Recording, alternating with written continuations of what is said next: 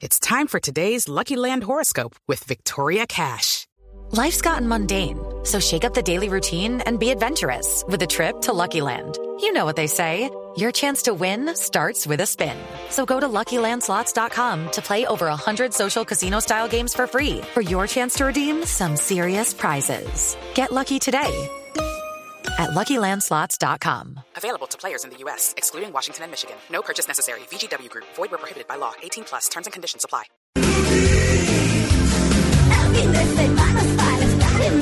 En Blue Jeans, con María Clara Gracia, Mauricio Quintero, María Lourdes Zimmerman, Simón Hernández y un grupo de expertos e invitados especiales para iniciar su fin de semana de una manera más agradable. En Blue Jeans, todo lo que tiene un buen fin de semana, por Blue Radio y BlueRadio.com, la nueva alternativa.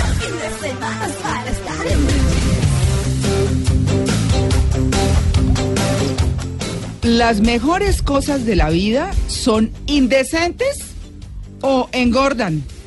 Eso lo dice Cosma Prutkov, autor de este y de muchos otros aforismos divertidos y cotidianos como todos dicen que la salud es lo más preciado de todo, pero nadie lo cumple.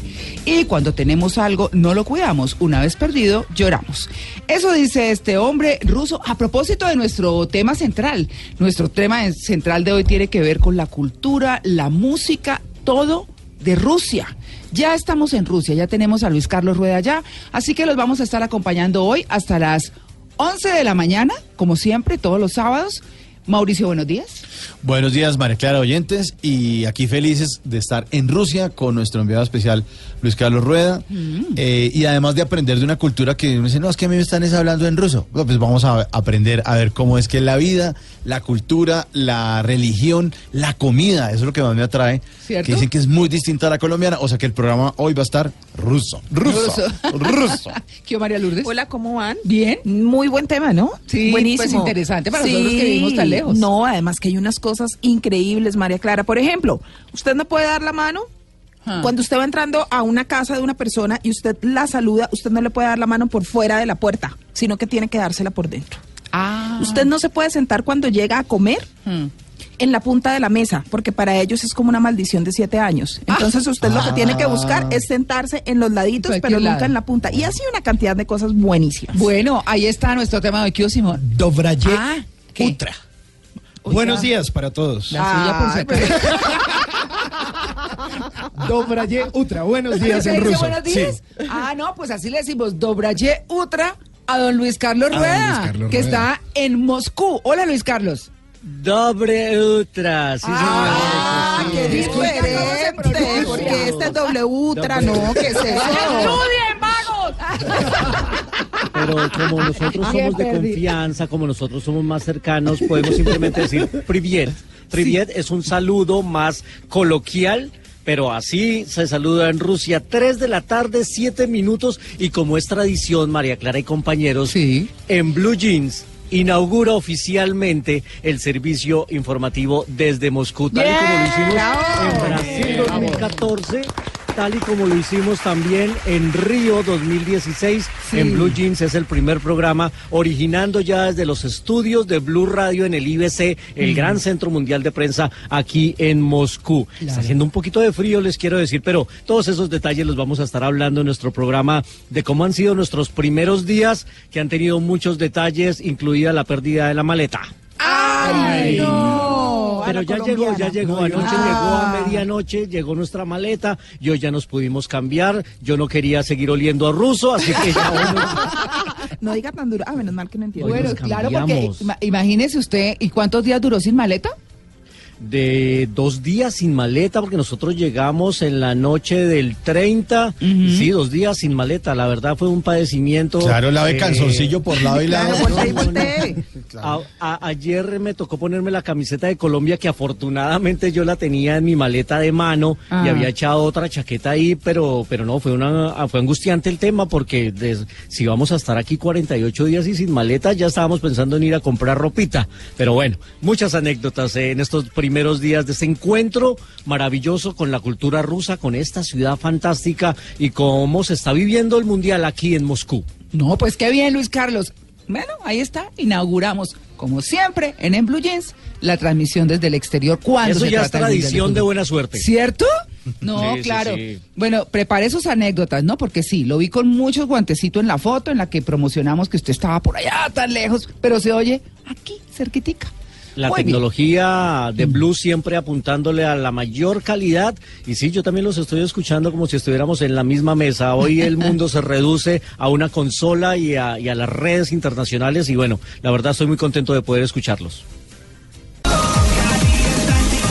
Un, deux, trois, no es mi culpa que yo juegue más. Four, five, six, no es mi culpa porque así nací. Un, Ay, no, ustedes no se imaginan lo emocionados que estamos aquí con este tema tan interesante, tan nuevo para nosotros, que es la cultura rusa, porque pues la verdad es que pues vivimos muy, muy, muy, muy lejos. No estamos para nada influenciados, bueno, por lo menos en lo que tiene que ver con cultura y muchas cosas, hay otras cosas que sí, por supuesto, de literatura hemos conocido, pero jamás habíamos estado tan cerca, estando tan lejos, ¿verdad? Porque el Mundial de Fútbol, pues eso es lo que hace, unir a todas las nacionalidades, conocerse, competir, en fin, tantas cosas. A mí en lo particular, lo que más, hay dos cosas que me impresionan mucho. Uno es la arquitectura.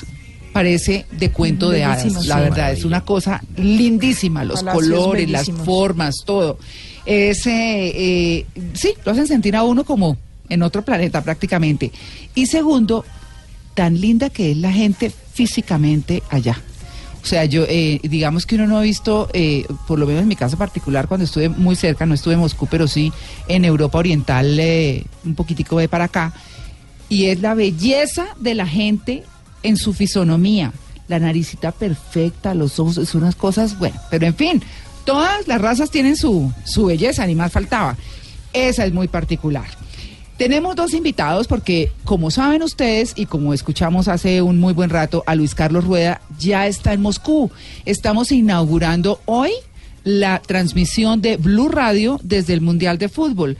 Y pues obviamente Luis Carlos nos ha contado algunas cosas eh, de, los, de lo poco que lleva, tres días en, en, en Moscú, de las cosas que ha pasado, de lo que ha visto, de cómo dice gracias, de cómo, bueno, en fin, de cómo le toca sobrevivir allá y enfrentar este trabajo tan importante que va a adelantar para Caracol Televisión y para Blue Radio. Así que hemos invitado hoy a las 12 personas encargadas de alguna manera de entrenar a quienes de nuestro equipo de Caracol Televisión y de Blue Radio van o se fueron ya para Moscú, como es el caso de Luis Carlos. Así que les vamos a presentar a César Adolfo Pérez, que es empresario y geólogo de petróleos y gas, graduado en la Academia de Geología de Moscú y PhD en Ciencias Geológicas. César, buenos días. Buenos días, muchas gracias por esta invitación. ¿Usted de dónde? De Ibagué, Ah, usted Ibagué. ibagueño. ¿Y usted cómo resultó en Rusia? Pues te cuento, fue un sueño desde muy pequeño Sí. eh, ser geólogo Ah, y participé pues en la elección de las becas que daba el gobierno ruso. que en esa época soviético. eran muchas, ¿no? Sí, eran bastantes, Sí. eran bastantes. Sí, sí, sí. Eh, eran becas pues orientadas para las personas de bajos recursos Mm. que quieren estudiar y tenían muy buenos puntajes. ¿En qué año fue eso más o menos? 85, 84. 84. 84 y ya en el 85 volé para, para Rusia. Eso quiere decir que usted lleva cuánto en Rusia? Llevo 33 años. 33 años. No, No, ahora le vamos a preguntar Sí, porque eso sí. Ya es de Ibagué a Rusia. Claro, es más Hágame el favor. No, pero por supuesto. Eh, conocí en su momento personas que como usted se fueron para Rusia Sí. a estudiar pues ot- eh, medicina, otro, bueno, en fin, se iban en esa época las becas eran para las carreras que uno quisiera. Pero supe que tenían derecho a bañarse una vez a la semana. No, sabes que no, eso, esos son prototipos. El- Son lo dos veces, pasa- María Clara. No, no. Eh, uno se baña las veces que quiere. El agua es gratuita y todo era gratuito. Ah, pero en esa Claro. época ellos mismos contaban que si querían una ducha además tenían que pagar de la época como 50 dólares más. No, sabes que eh, eh, se han creado fantasmas. Eso no es así. Eh, si algo hay que agradecerle a, a- al decirle sistema a mis que nos- amigos que tan mentirosos. Sí, eso es mentira. Eso es mentira que eh, fueron demasiado bondadosos Sí, con nosotros. así. Éramos en una clase élite, si así se puede llamar, los extranjeros. Ajá. Todo era para nosotros. Ah, Entonces, eso es, eh, es mentira. Eh, primero que era, lo mejor era para los extranjeros, estudiantes. Ah, no. Entonces nosotros éramos eh, hablándolo, realmente eran tres élites. Eh, los del partido, los militares y los extranjeros. Ah, Entonces, eso eh, nunca nos cobraron nada, todo nos lo dieron gratuito, incluso se preocupaban por nosotros. Eran, eran eh, las profesoras, que eran una- unas señoras de, de, a- muy avanzada, eran las madres eh, Sustitutas, nuestras. claro. Entonces, señoras muy queridas. eh, primero, el impacto de conocer el ruso. La, eh, ellos son fuertes, ellos son toscos, Fríos. Sí. fríos, pero cuando ya conoces y ya, y ya te ganas el respeto de ellos, ellos son personas muy nobles. Claro, de unas que personas ser. muy buenas. eh, eh, pero estamos enseñados a que eh, en Latinoamérica, con el solo hecho de saludar, todo el mundo nos da las cosas. No, venga, Allá bailamos. tenemos que ganar, Sí. ganárnoslas. Ah, claro. Y son personas muy buenas.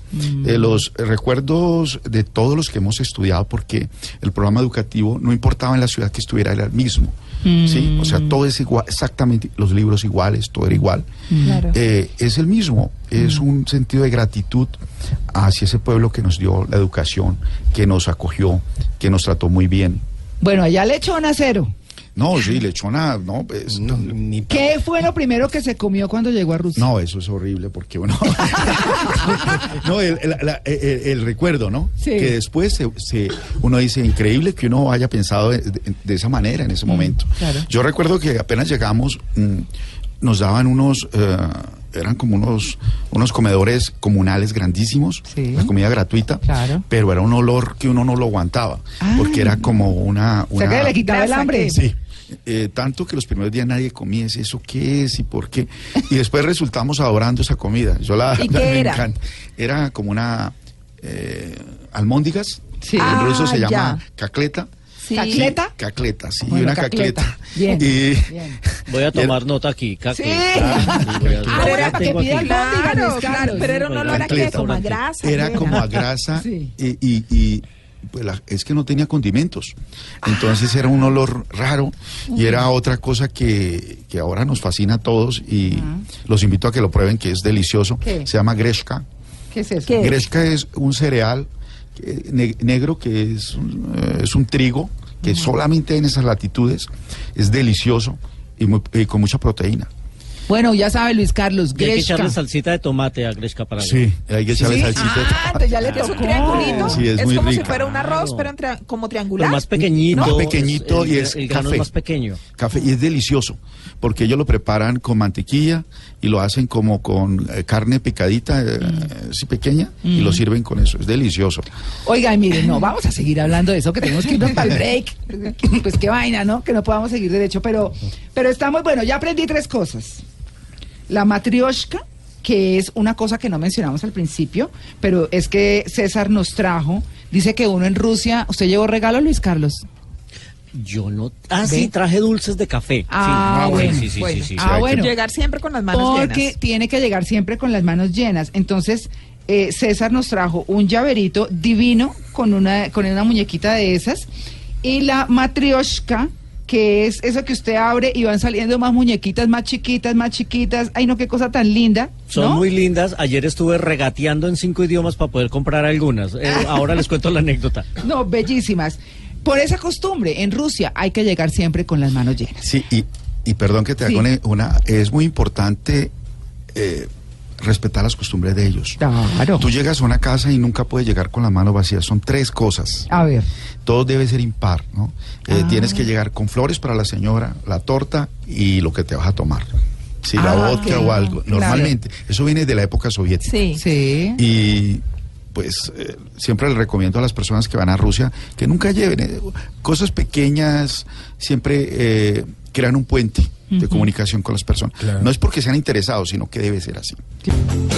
Bueno, 8 y 51, ustedes no saben lo que nos estamos divirtiendo aquí, pero les vamos a compartir, por supuesto, porque eh, para quienes están llegando a la sintonía de En Blue Jeans, primero que todo les estamos preguntando cómo cree que le va a ir a la selección Colombia en el Mundial. ¿Por qué esta pregunta del día? Porque estamos inaugurando la señal, la transmisión de Blue Radio y de Caracol Televisión en Moscú. A propósito del Mundial de Fútbol, la estamos inaugurando hoy en, en Blue Jeans. Y por eso estamos dedicados a hablar de Rusia, de la cultura y demás. Tenemos dos invitados fantásticos. Uno es el mayor Alejandro Saavedra Cardona, pues que es el jefe de la delegación que va a participar en el Centro de Cooperación Internacional de la Policía, en el marco del Mundial, eh, y que nos ha contado pues un poco cómo fue la selección y demás. Y vamos a preguntarle ahora cómo van a ser esos servicios para los colombianos que van a Rusia. Y estamos hablando también con César Adolfo Pérez, que es un ibaguereño que se fue de Ibagué para Moscú, eh, para Rusia, a estudiar geología y además tiene allá Y sus... Azerbaiyán. Y Azerbaiyán, que fue donde estuvo al comienzo. Ahí íbamos, ¿no? Ahí íbamos. Y es un PhD en ciencias geológicas. En Colombia no había geología en esa época. Se fue con una beca y los trataron como unos príncipes, pese a todo eso tan raro que les tocó, ¿no? Sí, es eh, realmente eh, tenemos mucho que agradecerle a, a- a Al gobierno, al gobierno, claro. porque nos dio una oportunidad y nos mostró, nos mostró otro mundo. ¿Cierto? Sí, nos dio esta oportunidad de poder eh, reproducir nuestros conocimientos eh, con otras personas y poder colaborar al país, porque eh, no solamente a Colombia, a todos los países del mundo, cuando uno va y conoce, ya puede eh, valorar y puede hablar con objetividad de lo que es. Claro, país claro. maravilloso. Le quiero preguntar, eh, usted decía antes eh, fuera del aire que todo era no, pero que se acostumbraban, como Sí. todo como medio reprimida la cosa. No, pues ese es, es un sistema diferente, una cultura diferente. Mucha Eh, disciplina, ¿no? Demasiada disciplina, eh, pero es una fortaleza para una sociedad como ellos.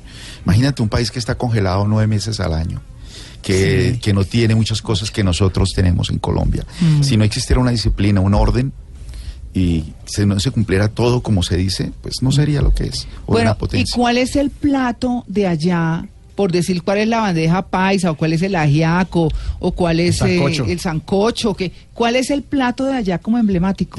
Pues hay muchos. Sí. Eh, ellos, eh, por lo general, la comida rusa es muy buena, Sí. es muy saludable, Ah, sí. poco frito, Mm. tiene todo el vapor, pues, pues, se utilizan ap- eh, eh, cosas que yo no he visto en Colombia, es que la gente en Rusia siempre hay una ensalada.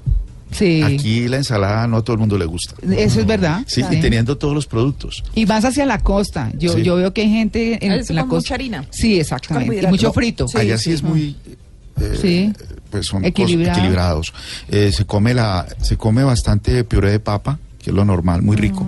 Sí, el puré. Con puré de pa- de papa con, con, pues, con carne o con pollo. ¿Cómo se dice puré de papa en ruso? Puré.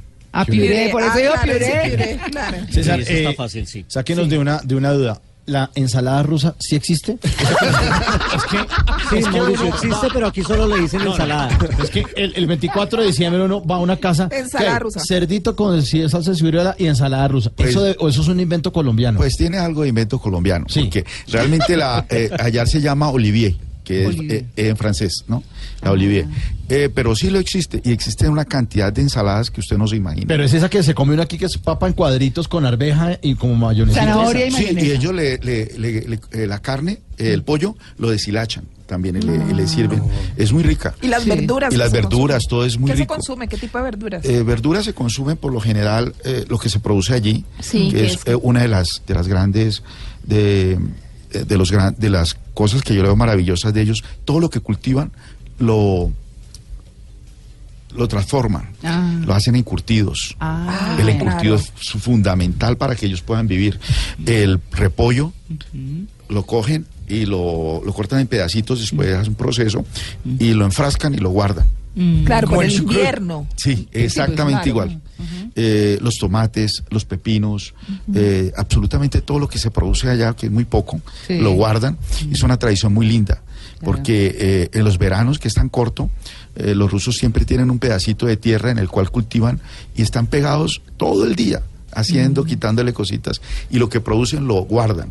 Y en el invierno... El valor de no tener, de, de no- apreciar lo que no se tiene, ¿no? Yo- Es una de las cosas que, que a mí me in- inquieta, María Clara, porque nosotros teniendo todo y la comida que se desperdicia. Sí, se bota. Se bota. Sí, la papa. La papa, mira, se recolecta y se guarda, eh, pues yo digo en las casas de campo, ¿no? Se guardan en unos sótanos que se hacen y todo el año le están dando la vueltica, la están limpiando, quitando, Ah, pero aquí una persona ve una papa que está un poco arrugada Y la bota. y Y la la bota. bota, allá se utiliza.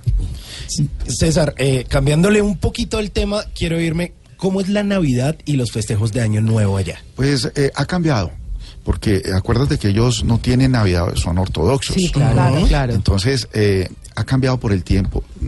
Si me preguntas en la época soviética, pues no existía. No, pues. Eh, ya con, Pero con- allá hay misa en el nombre del Padre, del Hijo, o no, o no hay eh, catolicismo. pues, no, eh, eh, cristianismo. eh, son- ellos son ortodo- ortodoxos. Es casi la misma. Lo, lo que, lo que nos diferencia es la liturgia, ¿no? Que La hacen- liturgia, que claro. La liturgia, que la hacen diferente. Sí. Y, y pues de que eh, adoran no a imágenes, sino a íconos. Claro, son es diferente. protestantes. Sí. Sí, son protestantes. Y pues de que uno nunca se sienta porque no hay asientos. Todo es paradito. En la misa. Ah, claro. Uy, una hora. Y menos Y reclinatorio. el sermón. Y el Ay, Dios sermón, mío. sí, es muy parecido, ¿sabes? De que Pero en ruso uno hay como que... eh, en una, y en un ruso antiguo, que no es el de ahora.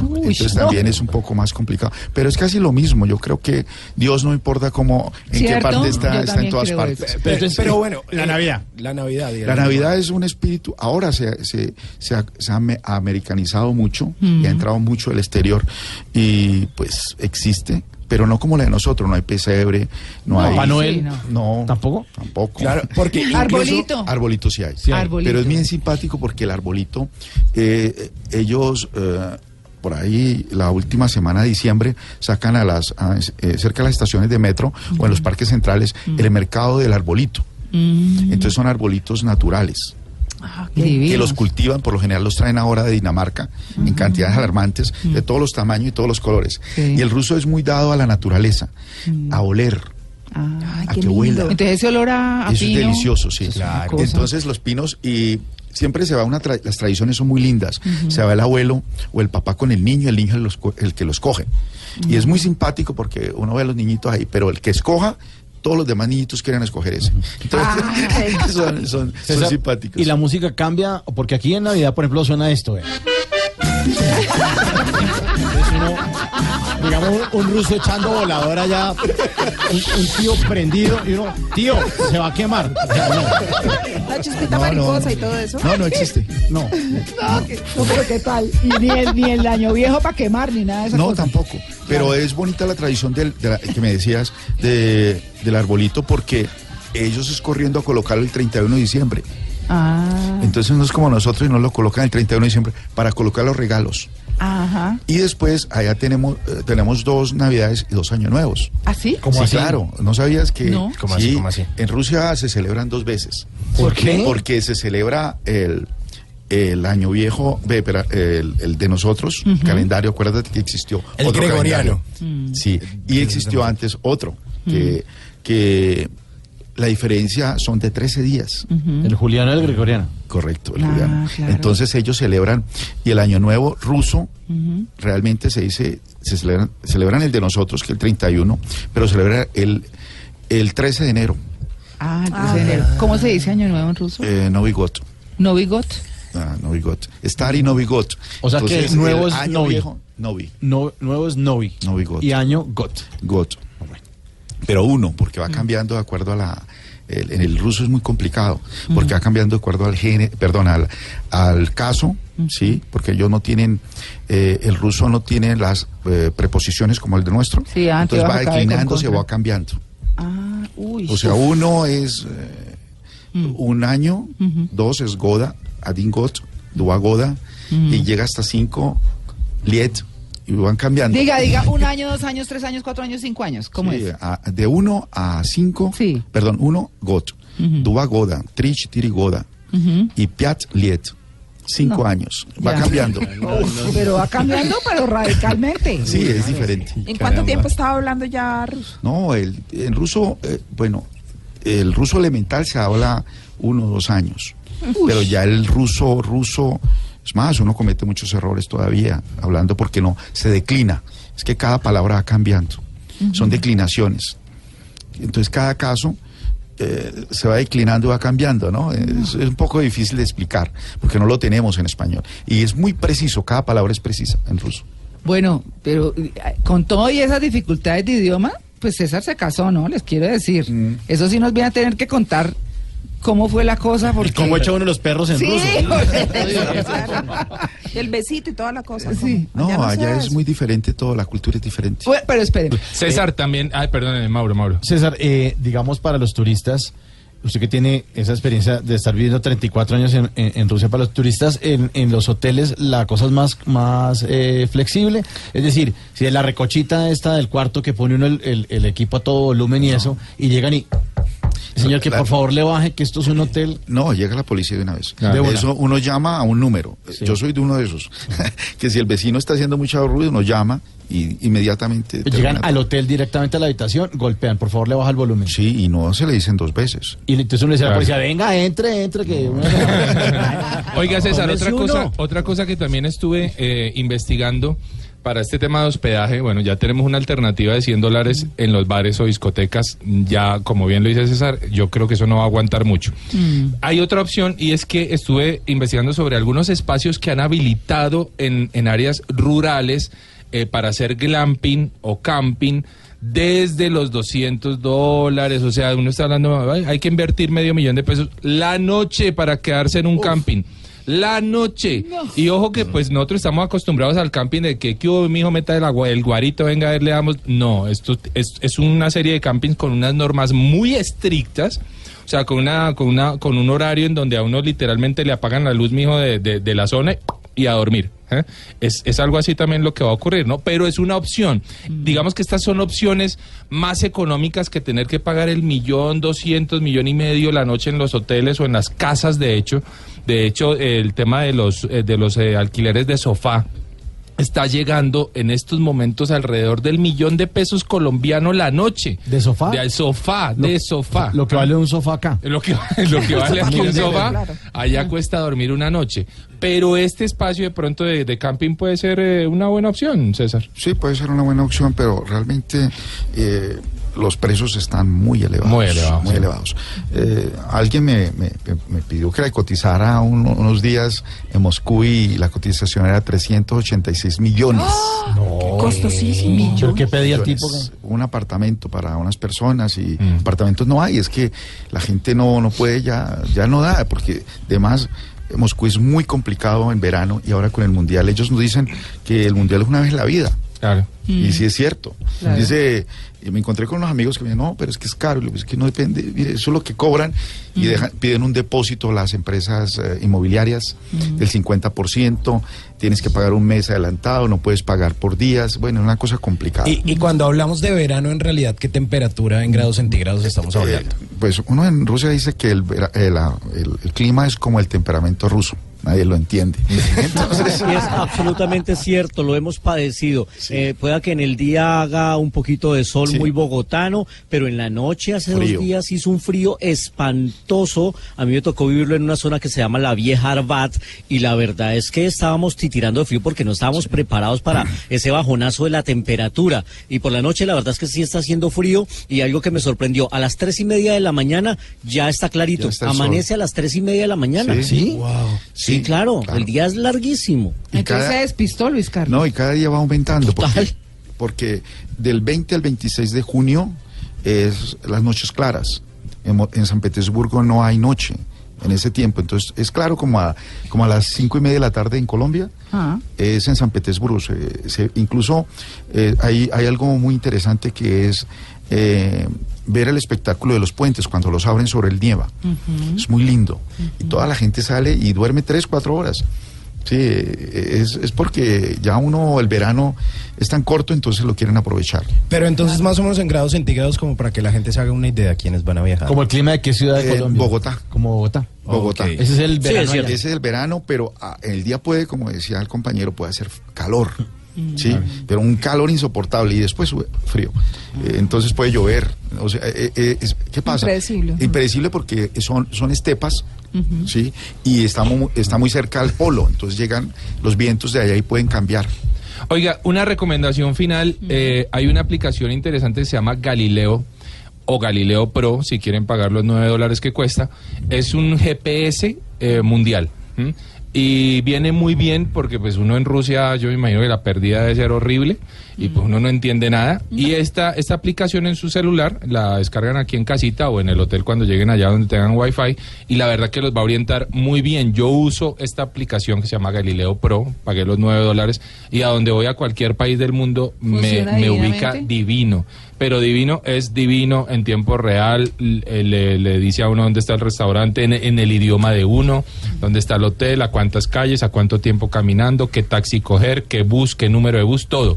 Así que eh, les recomiendo esta aplicación que viene bastante bien, Galileo Pro. Juan. Sí, Y, y también les quiero recomendar a los que vayan a venir que descarguen la aplicación del metro que es proporcionada por eh, el como el buscador de acá, como el Google de acá que es Yandex Sí. y Yandex. es muy fácil, es muy muy cómodo encontrar las estaciones y los destinos a los que uno quiere ir y, y- y el metro para muchos va a ser la opción, además que dicen que es muy bonito, yo no lo conozco, pero para muchos va a ser la opción económica para transportarse acá y mucho más rápido por el tema del tráfico.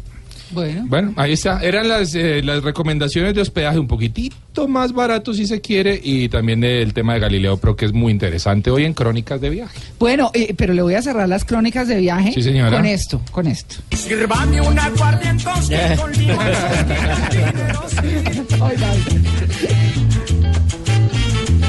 Y tranquilos, que hermanos, que yo tengo ski, con que pago ski. No, Este es que habla esto ruso. Porque siempre que uno habla de la cosa que en ruso y no sé qué, todo es oski, oski, oski. Entonces, hay un oyente que nos escribe que es Raúl Castañez y dice, ajá, y cuando los rusos dicen el mismo ski, o sea, ¿no? Eh, todo el mundo qué? Entonces, allá, si es así el idioma, todo es con oski, oski, oski o no. No, suena tal vez, pero es, es no sé, eh, creo que no. Creo que no, no. Suena mentiroski entonces. Sí, no, porque por ejemplo, ¿cuánto cuesta? Yo le digo, y usted me dice si yo lo digo bien. Sí. Yo estoy con el manual de la policía, ¿no? Ah, sí. Que, que obviamente tiene lo como lo clave. Skolko eto stoit. Ah, escolca et estoy. Ah, bueno, no, pero no me pide el tono porque, porque eso sí. Sí. A ver, yo le digo otra cosa. No hablo en ruso. No, pero es que imagínense nomás para decir esto. Ya nie govoryu No. por ruski. Sí. ya. Ya ni Gavariu Parruski. Ya. ya. Bueno. em, ¿Puedo preguntarle? O sea, esta, esta es, esta es una, una traducción. ¿Puedo preguntarle? Mogu Javas Sprosit. Magu ya vas a expresar. Ah, Magu. Aquí se Mogu. Bueno. Es que a veces la O Suena. sí, como A si no está tildada. Ah, si no está tildada. Ya. Sí, pero la- no, el- Esa no me la van a agarrar, vea. Ahí vienen cómo se dice taxi. A ver, en ruso. A ver. A ver, ¿cómo? Eh, Taxoski. No, se dice, tac- se dice taxi. taxi. No, así se dice en ruso, sí. Taxi. ¿Taxi? Taxi. Bueno, es- ya saben. eh, no estoy de acuerdo. Ya ni es Soglasen. ¿Sí? Ya ni esa clase. Saglasen.